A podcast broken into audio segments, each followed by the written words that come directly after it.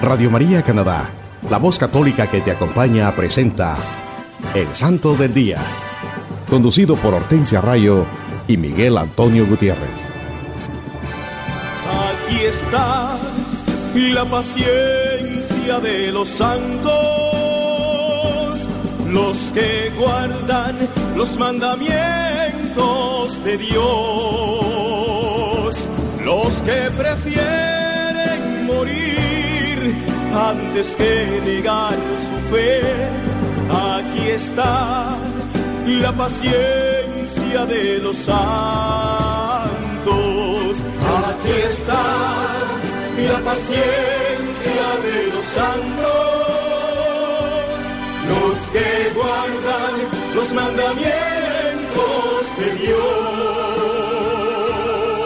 los que prefieren morir antes que negar su fe. Aquí está la paciencia de los santos. Alabado sea Dios, hermanos, por siempre sea alabado. Queridos hermanos, es una bendición llevar a ustedes una vez más la vida e historia de los santos de nuestra Iglesia Católica en su programa evangelizador El Santo del Día y Siete Minutos con Cristo. Reciban la gracia y la paz de Dios Padre y de Cristo Jesús, nuestro Salvador desde Toronto, a través de Radio María Canadá. Para los que nos escuchan en cualquier parte del mundo, también pueden ir a la internet o al sitio de Google y escribir radiomaria.ca diagonal sdd y esto los llevará directamente al website o página en la internet del Santo del Día, donde podrán tener acceso a todos los episodios anteriores. Queridos hermanos, preparémonos para un programa un programa que va a estar lleno de bendiciones, un programa donde vamos a aprender de la vida e historia de nuestros campeones de la Iglesia Católica, los santos y santas que dieron todo por imitar a nuestro Señor Jesucristo. Hola a todos mis queridos hermanos, qué bendición el poder compartir con ustedes la vida de los santos de nuestra Santa Iglesia Católica. Una vez más estamos acá con nuestro programa y llevándoles la buena nueva, los santos evangelios, la santa palabra de Dios reflejada en la vida de los santos, estos hombres y mujeres de Dios, hombres y mujeres justos que decidieron hacer de la vida y enseñanza de, Jesucristo su estilo de vida y al igual que el Maestro lo dieron todo por amor a Dios y a sus hermanos. Ellos evangelizaron con su testimonio de vida. En el día a día ellos hicieron la voluntad de Dios. Son ejemplo de paz, humildad, paciencia y amor.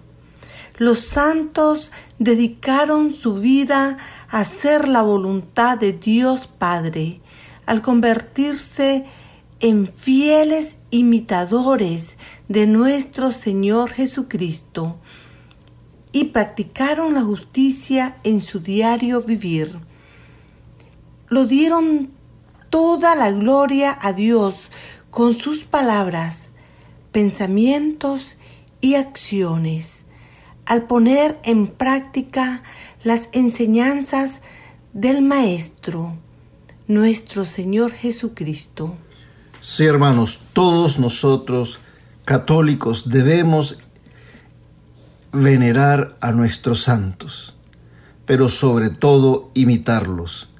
Ellos son los primeros que han recorrido este camino, los que saben mejor que nadie cómo llegar a nuestro Señor Jesucristo, cómo cargar las cruces que se nos presentan en nuestra vida, cómo encarar cualquier prueba o situación. Ellos son los santos y santas de nuestra Iglesia Católica. Por eso debemos imitarlos siempre, pedir su intercesión, rogar, rogar con ellos para que nuestras oraciones, nuestras súplicas sean escuchadas siempre. Nuestra Madre Santísima La Santísima Virgen María, con su poderosa intercesión, también nos puede ayudar. Por eso no olvidemos, hermanos, los santos están ahí para que podamos nosotros llegar a Cristo también. El catecismo de nuestra Iglesia Católica nos dice en el numeral 687. Nadie conoce lo íntimo de Dios, sino el Espíritu de Dios. Pues bien, su Espíritu que lo revela, nos hace conocer a Cristo, su Verbo, su palabra viva, pero no se revela a sí mismo. El que habló por los profetas nos hace oír la palabra del Padre, pero Él no le oímos no le conocemos sino en la obra mediante la cual nos revela el Verbo y nos dispone a recibir al Verbo en la fe. El Espíritu de verdad que nos desvela, que nos devela Cristo, no habla de sí mismo. Un ocultamiento tan discreto, propiamente divino, explica por qué el mundo no puede recibirle, porque no le ve ni le conoce, mientras que los que creen en Cristo le conocen porque Él mora en ellos.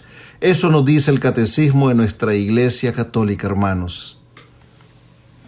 Mis queridos hermanos, el Espíritu Santo es un don que Jesús nos trae después de su resurrección. Jesucristo nos conoce muy bien y porque nos conoce nos da este gran regalo.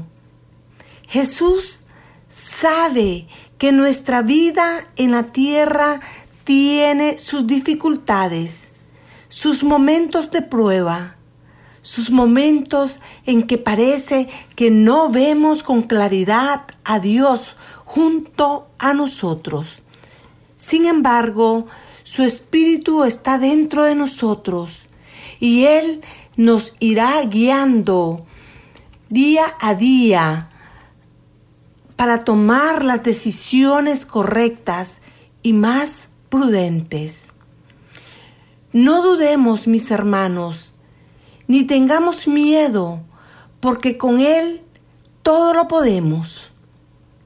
Ahora bien, todo don existe, exige una gran responsabilidad. Cada uno de los católicos debemos cuidar que nuestro cuerpo y alma estén siempre lo mejor dignamente posible para que allí habite el Espíritu Santo. Tenemos que cultivar nuestra vida de gracia. Dios nos ama y no duda nunca en atender a nuestras súplicas. No obstante, Dios nos quiere fieles y entregados confiadamente a Él. Que seamos fieles a Él.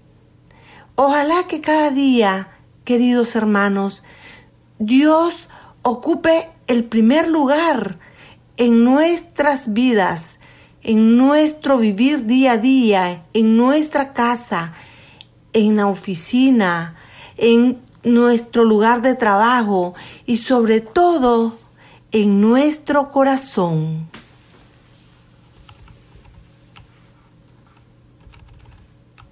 Sí, hermanos, como se lo mencionamos al comienzo, les tenemos un programa lleno de bendiciones que nos ayudará a enriquecer y fortalecer nuestra fe católica.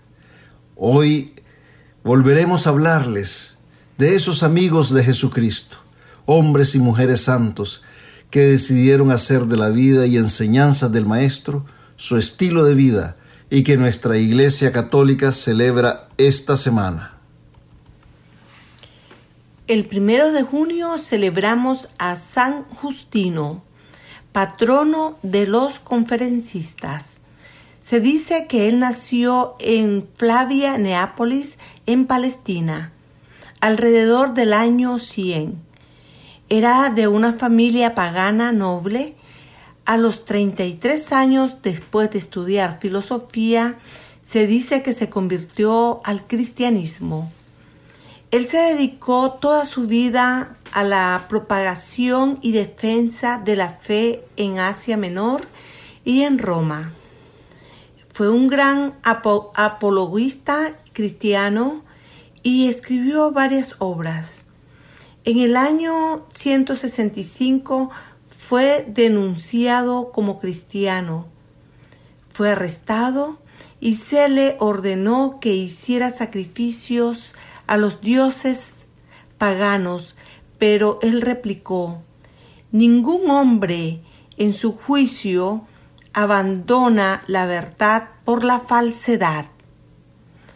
Él fue martirizado junto con seis de sus discípulos.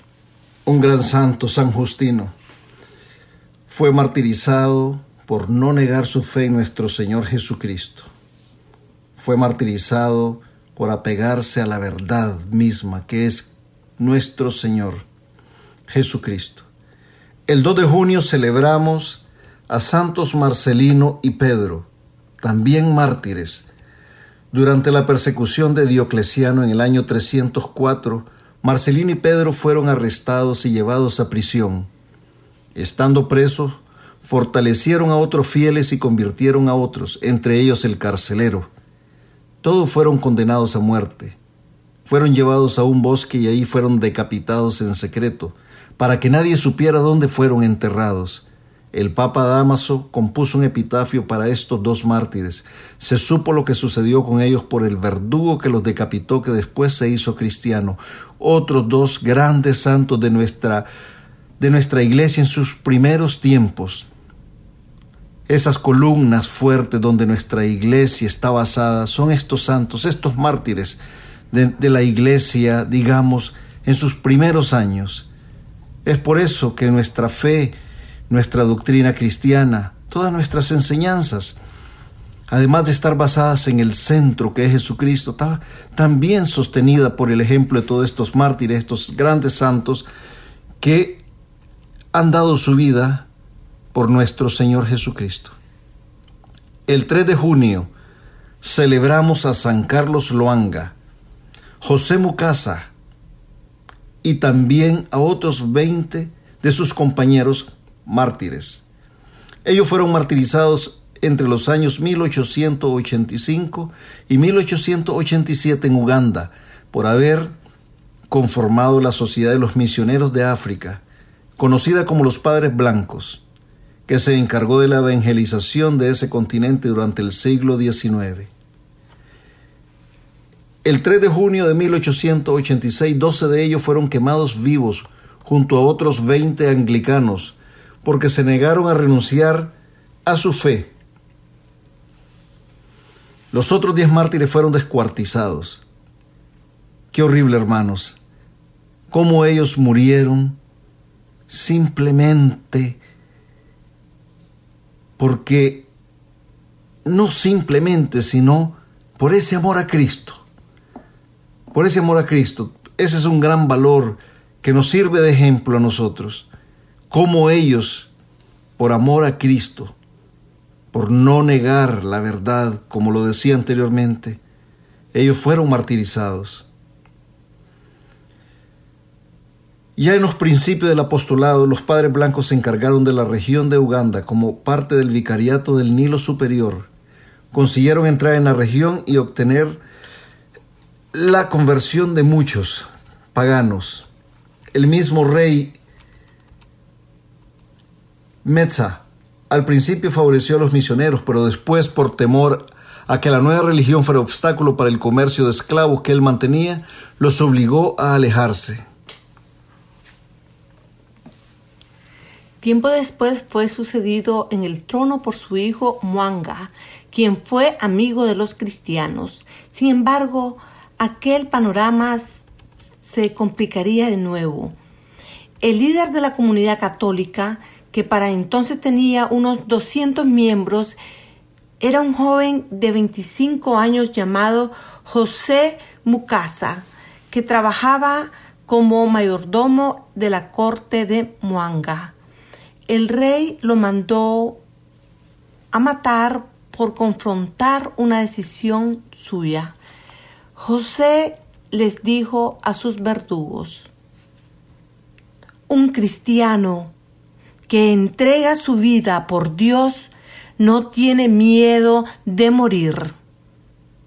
Lo quemaron el 15 de noviembre de 1885.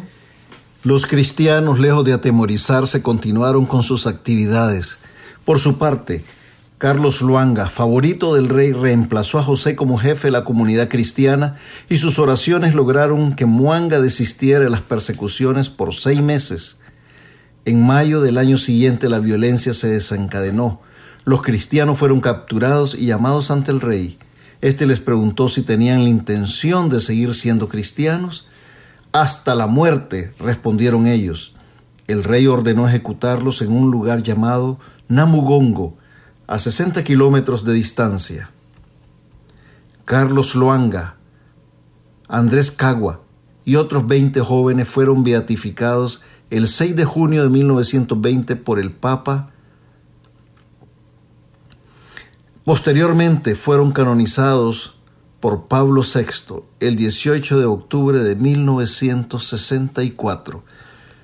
Un gran ejemplo, un gran ejemplo San Carlos Luanga y San José Mucasa y todos sus compañeros mártires, también santos, que por no negar su fe en Cristo fueron martirizados. Y ellos por eso los recordamos todos los 3 de junio. Gran ejemplo para nuestra Santa Iglesia Católica.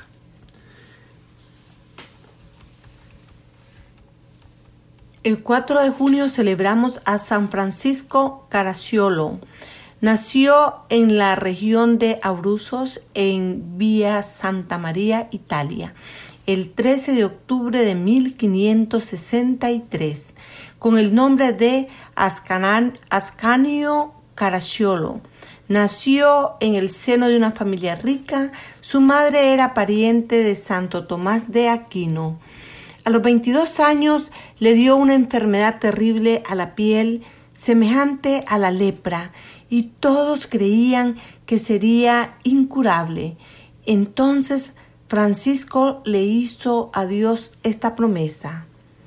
Si me curas de esta enfermedad, dedicaré mi vida al sacerdocio y, y al apostolado.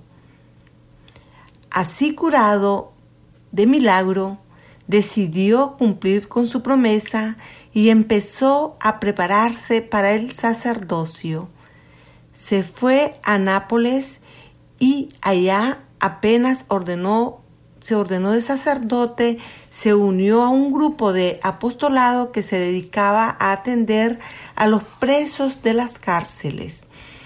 Y se dice que en el año 1588 un gran apóstol llamado Juan Adorno dispuso fundar una comunidad religiosa que dedicara la mitad del tiempo a la oración y la otra mitad al apostolado. Para esto mandó una carta a un tal Ascanio Caracciolo pidiéndole consejos acerca de este proyecto y proponiendo su colaboración. Pero sucedió que los que llevaban la carta se equivocaron de destinatario y en vez de entregarla a Ascanio, le entregaron a San Francisco Caracciolo. Él, al leerla, encontró que esta comunidad era lo que él había deseado por muchos años y junto con Juan Adorno fundaron la nueva congregación luego de 40 días de retiro espiritual en un monasterio de Camaldulneses. Miren hermanos qué linda testimonio, porque aquí se mira claramente cómo el Espíritu Santo actuó para que él llevara a cabo la promesa que había hecho. La nueva comunidad recibía el nombre de clérigos regulares. Entre las normas de su reglamento se encontraban cada día alguno de los religiosos hará ayuno, porque Jesús dijo, ciertos espíritus malos no se alejan sino con la oración y el ayuno. Todo lo religioso pasará cada día al menos una hora en el templo en oración ante el Santísimo Sacramento. Los religiosos prometerán no aspirar a cargos importantes ni a altos puestos. Esta eran parte de las reglas importantes que ellos tenían. El Papa Sixto V aprobó la nueva congregación y le fue concedida una casa junto a la famosa Basílica Santa María la Mayor. Pronto empezaron a llegarles muchos jóvenes con aspiración de pertenecer a la comunidad. Los fervorosos religiosos se dedicaban a predicar misiones por pueblos y veredas y a hacer apostolados en las cárceles y hospitales tenían ciertos sitios apartados y solitarios para dedicarse a la oración y a la meditación. Al morir su compañero a los 40 años, él fue nombrado santo superior general de la congregación. Nuestro santo que estamos hablando, San Francisco Caracciolo, fue nombrado como superior general de la congregación. Él poseía el don de curaciones. Muchas veces con la señal de la cruz devolvía la salud a los enfermos. ¡Qué maravilla! Fundó una gran casa religiosa en Nápoles, que pronto se llenó de nuevos religiosos.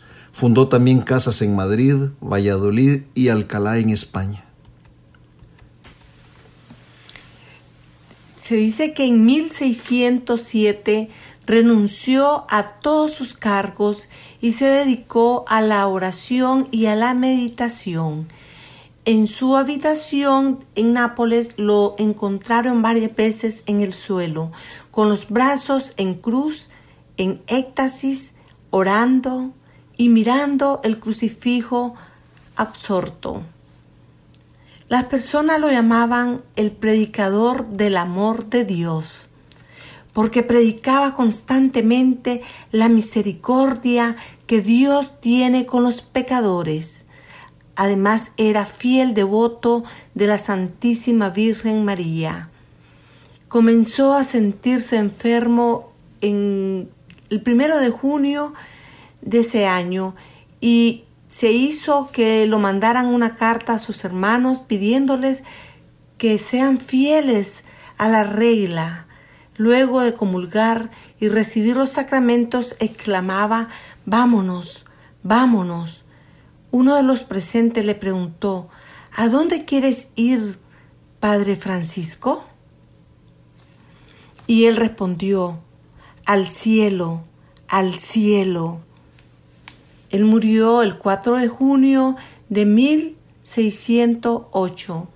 Tenía solo 44 añitos su cuerpo, después de muerto, despedía suaves fragancias que por tres días llenaron aquel recinto. Un gran santo, San Francisco Caracciolo, un gran santo. Lo recordamos por su testimonio de vida, por su servicio a sus hermanos, por todas las gracias que el Señor derramó en él, el don de curaciones, y por toda su entrega y amor a nuestra Santa Iglesia. Por eso lo recordamos el 4 de junio a San Francisco Caracciolo. El 5 de junio celebramos a San Bonifacio, obispo y mártir, llamado el apóstol de Alemania, por haber evangelizado sistemáticamente las grandes regiones centrales, por haber fundado y organizado iglesias y haber creado una jerarquía bajo la, bajo la jurisdicción directa de la Santa Sede. Sus dones de misionero y reformador generaron importantes frutos. Su nombre era de bautizo era Winfrido. Él se trasladó de muy joven a la abadía de Norsling en la diócesis de Winchester, donde se le nombró director de la escuela. En el año 718 el Papa San Gregorio II otorgó a Winfrido un mandato directo para llevar la palabra de Dios a los herejes en general. El santo partió inmediatamente con destino a Alemania, cruzó los Alpes, atravesó Baviera y llegó al Hesse. En poco tiempo él pudo enviar a la Santa Sede un informe satisfactorio que el Papa lo hizo venir a Roma. San Bonifacio y su discípulo San Stormi fundaron en el año 741 la abadía de Fulda, que con el tiempo se convirtió en el Monte Casino de Alemania.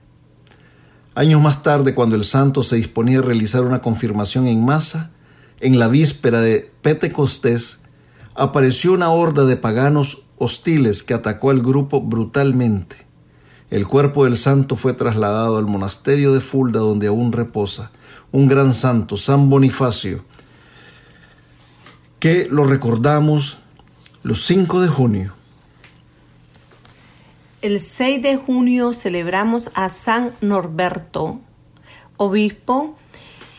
Se dice que desde joven abrazó la vida religiosa, recibiendo las órdenes menores, incluyendo el subdiaconato. Fue convertido cuando caminando por un sendero un rayo asustó a su caballo e hizo que lo derribara al suelo, dejándolo sin conocimiento por más de una hora. Lo primero que dijo al volver en sí fueron las palabras de San Pablo, Señor, ¿qué quieres que yo haga? Y por respuesta escuchó las palabras del Salmo 37, Apártate del mal y haz el bien. La conversión fue tan repentina y tan completa como la del apóstol Pablo. Se retiró a una casa de oración a meditar y hacer penitencia y se puso bajo la dirección de un santo director espiritual. Después de hacer los debidos estudios, fue ordenado sacerdote en el año 1115 uno de sus propósitos fue cumplir y seguir fielmente el Evangelio y difundirlo por todo el mundo. El pontífice Gelasio II le concedió la licencia para predicar por todos los países, fundando una comunidad en una zona desértica llamada Premostre. Y se dice que los monjes con el santo a la cabeza se dedicaron a vivir el Evangelio lo mejor posible y pronto San Norberto tuvo nueve conventos en diversas partes del país. El Papa Honorario II aprobó la nueva comunidad, la cual se extendió por varios países. Cuando él fue nombrado arzobispo, San Norberto se dedicó con todas sus energías a poner orden en su arquidiócesis, ya que muchos laicos estaban apoderando de los bienes de la iglesia y algunos sacerdotes no tenían el debido comportamiento. Sus reformas tuvieron una fuerte oposición, le inventaron toda clase de calumnias y trataron de levantar al pueblo en su contra. Dos o tres veces el santo obispo estuvo a punto de ser asesinado, la rebelión llegó a tal extremo que San Norberto tuvo que salirse de la ciudad de Magdeburgo, pero entonces empezaron a suceder tan terribles males en la ciudad que los ciudadanos fueron a pedirle que regresara y le prometieron ser más obediente a sus mandatos e instrucciones. A los pocos años en el clero se notaba ya un cambio muy consolador y un gran progreso en el fervor y en las buenas costumbres.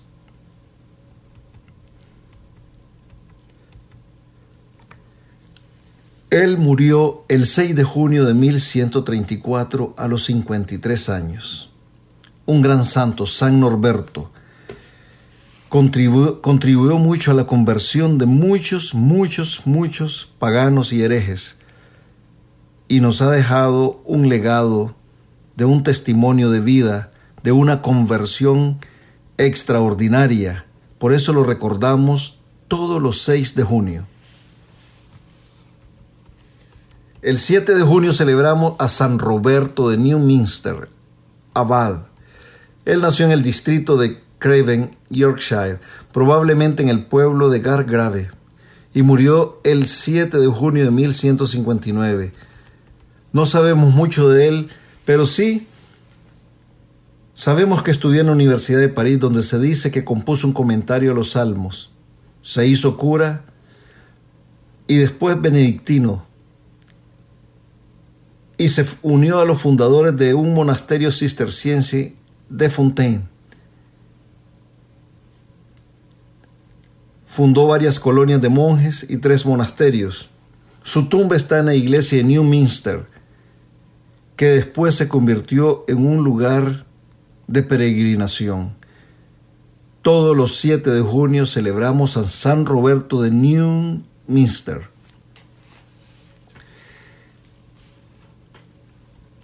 Queridos hermanos, esto es de las grandes enseñanzas que nos ha dado San Luis María de Montfort, esta es una de ellas.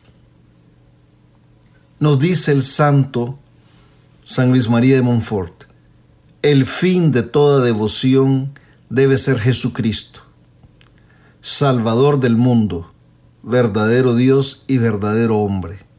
De lo contrario, tendríamos una devoción falsa y engañosa. Jesucristo es el alfa y la omega, el principio y el fin de todas las cosas. Este gran santo, mis queridos hermanos,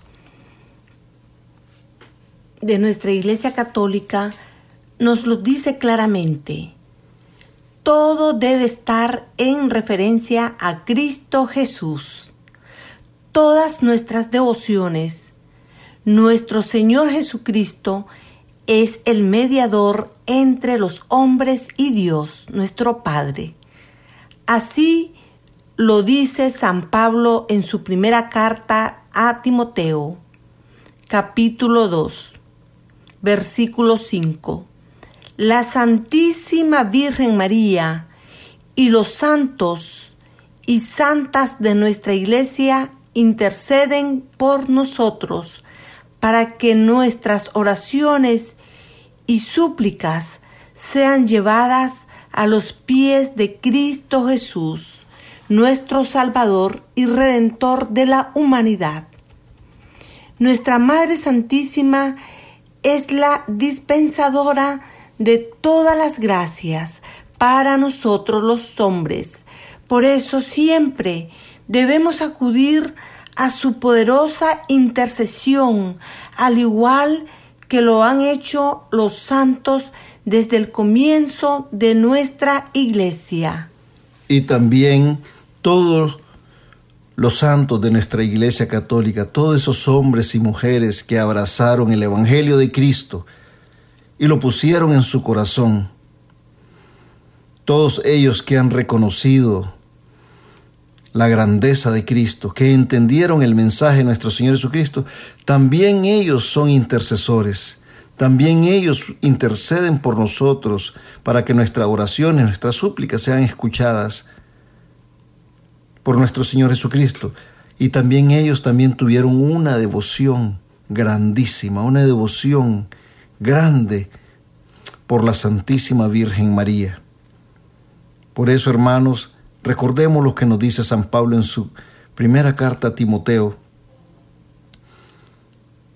en el capítulo 2, en el versículo 5. Solo hay un mediador entre los hombres y Dios, y este es nuestro Señor Jesucristo. Todas nuestras devociones están en referencia a nuestro Señor Jesucristo. Mis queridos hermanos, siempre recordemos que no hay santos sin pasado, ni pecadores sin futuro. Y por ahora les invitamos a escuchar un bello canto y enseguida regresamos más con su programa evangelizador, el Santo del Día y Siete Minutos con Cristo.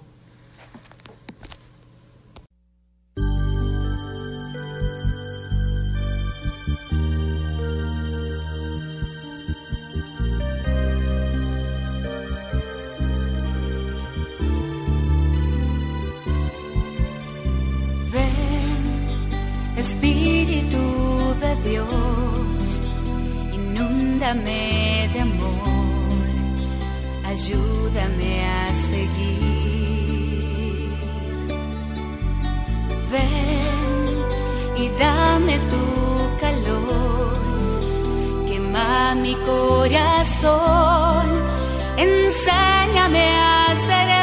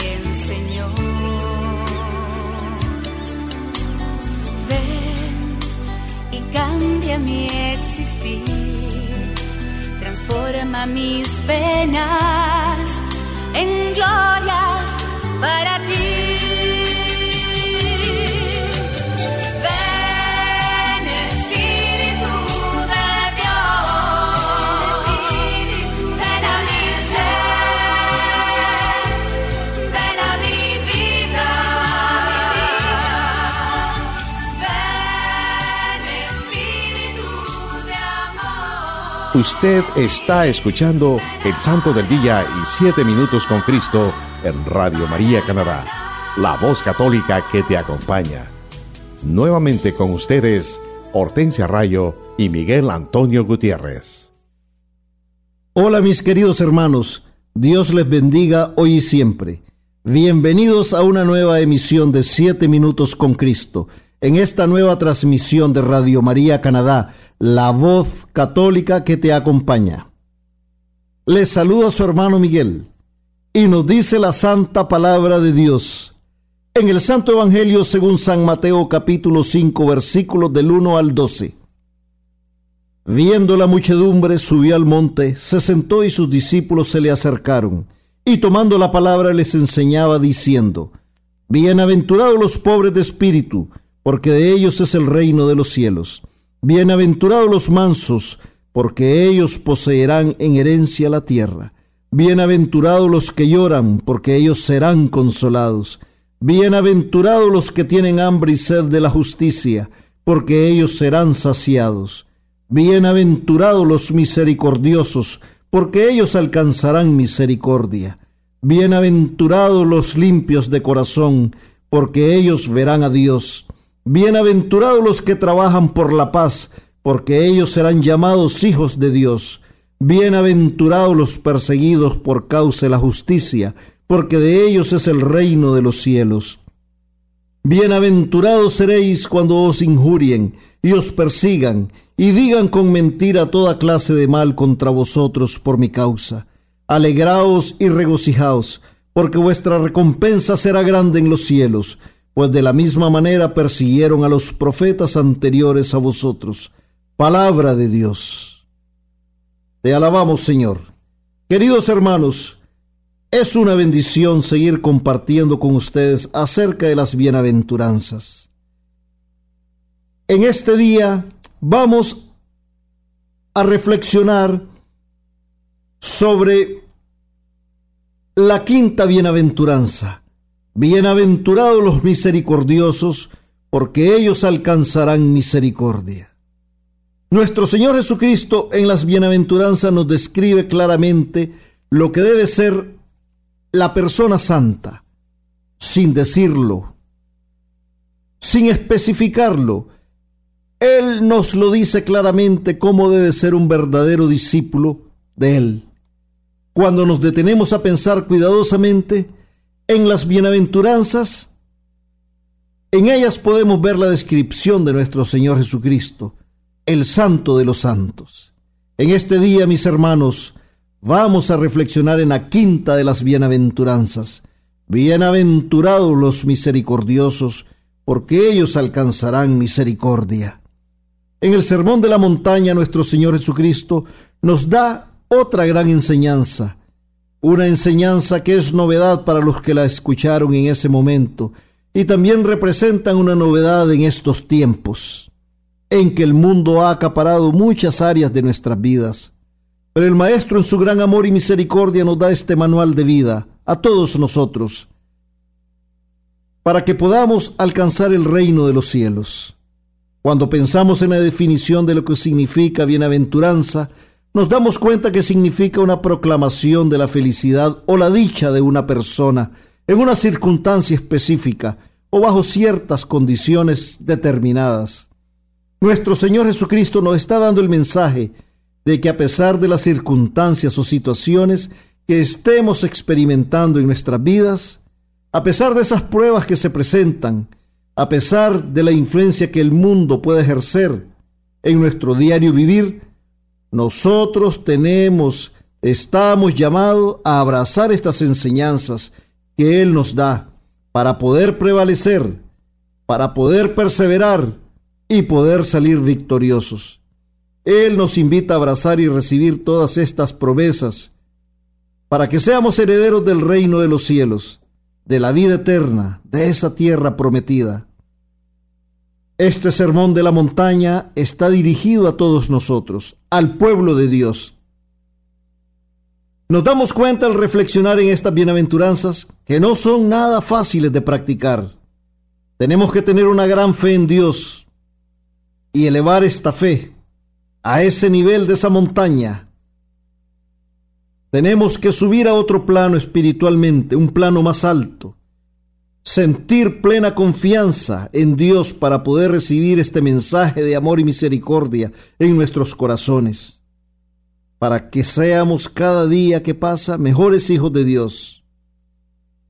Estas bienaventuranzas no nos tienen que hacer que alcancemos solamente la felicidad o la dicha, estas bienaventuranzas nos tienen que hacer sentir un gran gozo en nuestros corazones al saber que nuestro Señor Jesucristo nos invita a ser como Él, a vivir nuestra existencia de acuerdo a estas enseñanzas, que en realidad son una descripción de Cristo mismo. En las bienaventuranzas Jesucristo nos invita a asemejarnos a Él, a seguir ese camino que nos lleve a la santidad. Él es el más santo y quiere que nosotros también lo seamos que nos dejemos guiar por sus enseñanzas y así poder descubrir la misión, la vocación que Él tiene destinada para nosotros como hijos de Dios. Nos dice la santa palabra de Dios en la quinta bienaventuranza, bienaventurados los misericordiosos, porque ellos alcanzarán misericordia. Hermanos, nuestro Señor Jesucristo nos da esta gran enseñanza. La misericordia es la máxima expresión de caridad es como se describe el amor de Dios. Esta palabra viene del latín miseri, que significa tener compasión, y cor, que significa corazón. Ser misericordioso es tener un corazón compasivo. La misericordia, junto con el gozo y la paz, son efectos del amor, es decir, de la caridad. No solo en los tiempos que Jesús dijo el sermón de la montaña hace falta la misericordia, sino también en estos tiempos. Nuestro Señor Jesucristo nos pide que seamos misericordiosos con Él. Y lo somos cuando nos comportamos misericordiosamente con los más necesitados. Muchas veces no necesitamos salir a buscar al que necesita y esté hambriento y falto de misericordia. En el día a día la vida misma nos presenta estas oportunidades de ser misericordiosos.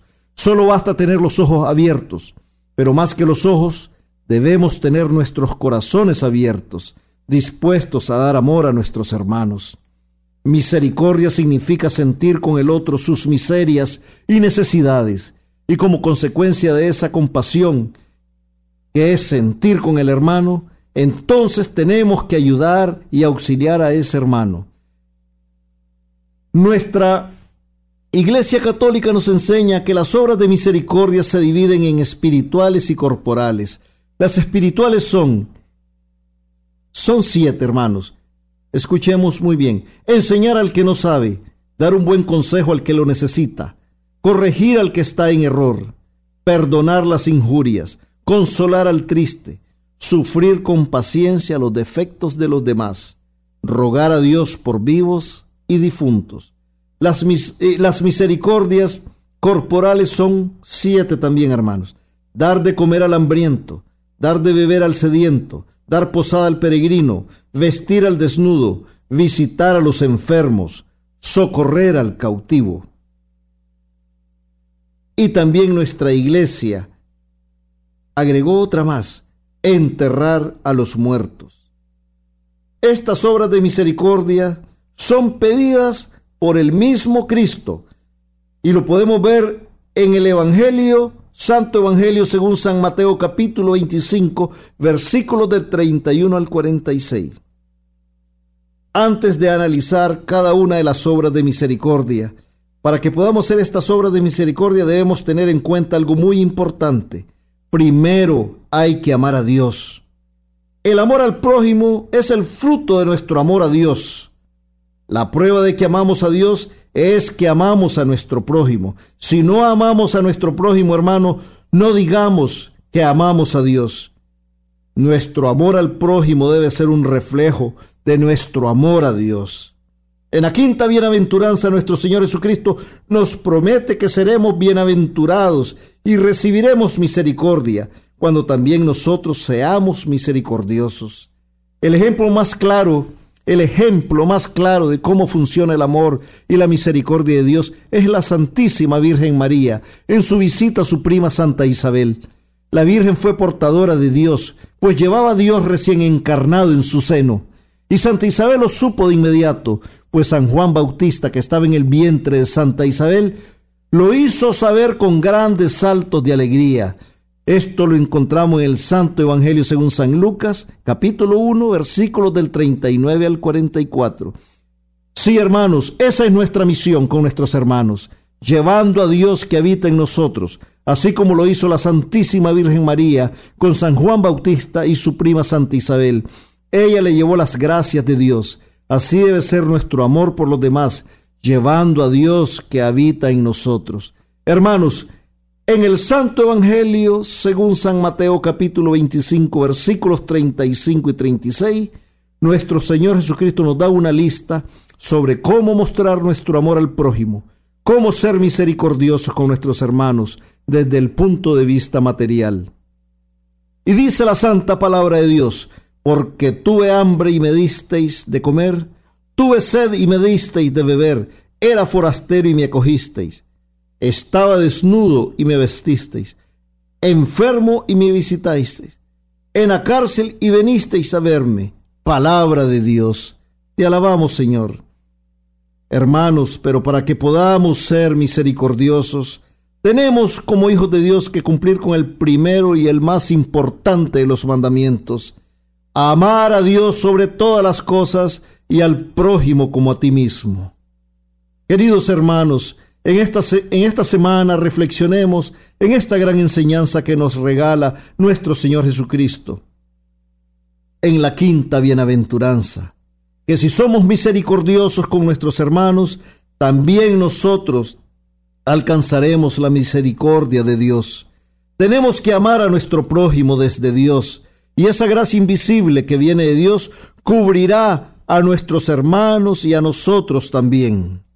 Roguemos a la Madre de Dios, la Santísima Virgen María, nuestra Madre, que con su poderosa intercesión nos ayude a ser cada día misericordiosos, como lo es nuestro Señor Jesucristo, para que podamos ser merecedores de esta promesa que Él nos hace y podamos cumplir la voluntad de Dios, siempre guiados y fortalecidos por el Espíritu Santo.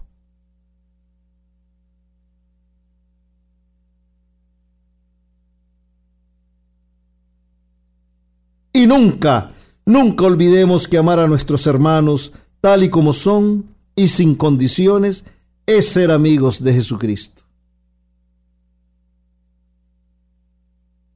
Gracias por acompañarnos y recuerden seguir en sintonía de todos los programas de nuestra emisora Radio María Canadá, la voz católica que te acompaña. Hasta la próxima, mis hermanos, que Dios les bendiga hoy y siempre.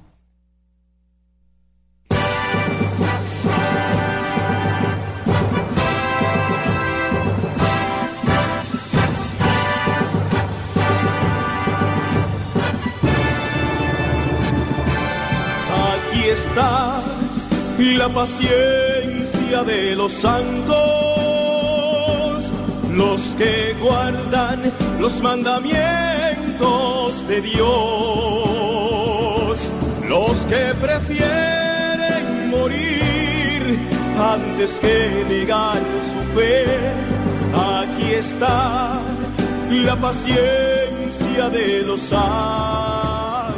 Usted escuchó El Santo del Día y Siete Minutos con Cristo, conducido por Hortensia Rayo y Miguel Antonio Gutiérrez, en Radio María Canadá, la voz católica que te acompaña. Los que prefieren morir antes que negar su fe. aquí está la paciencia de los santos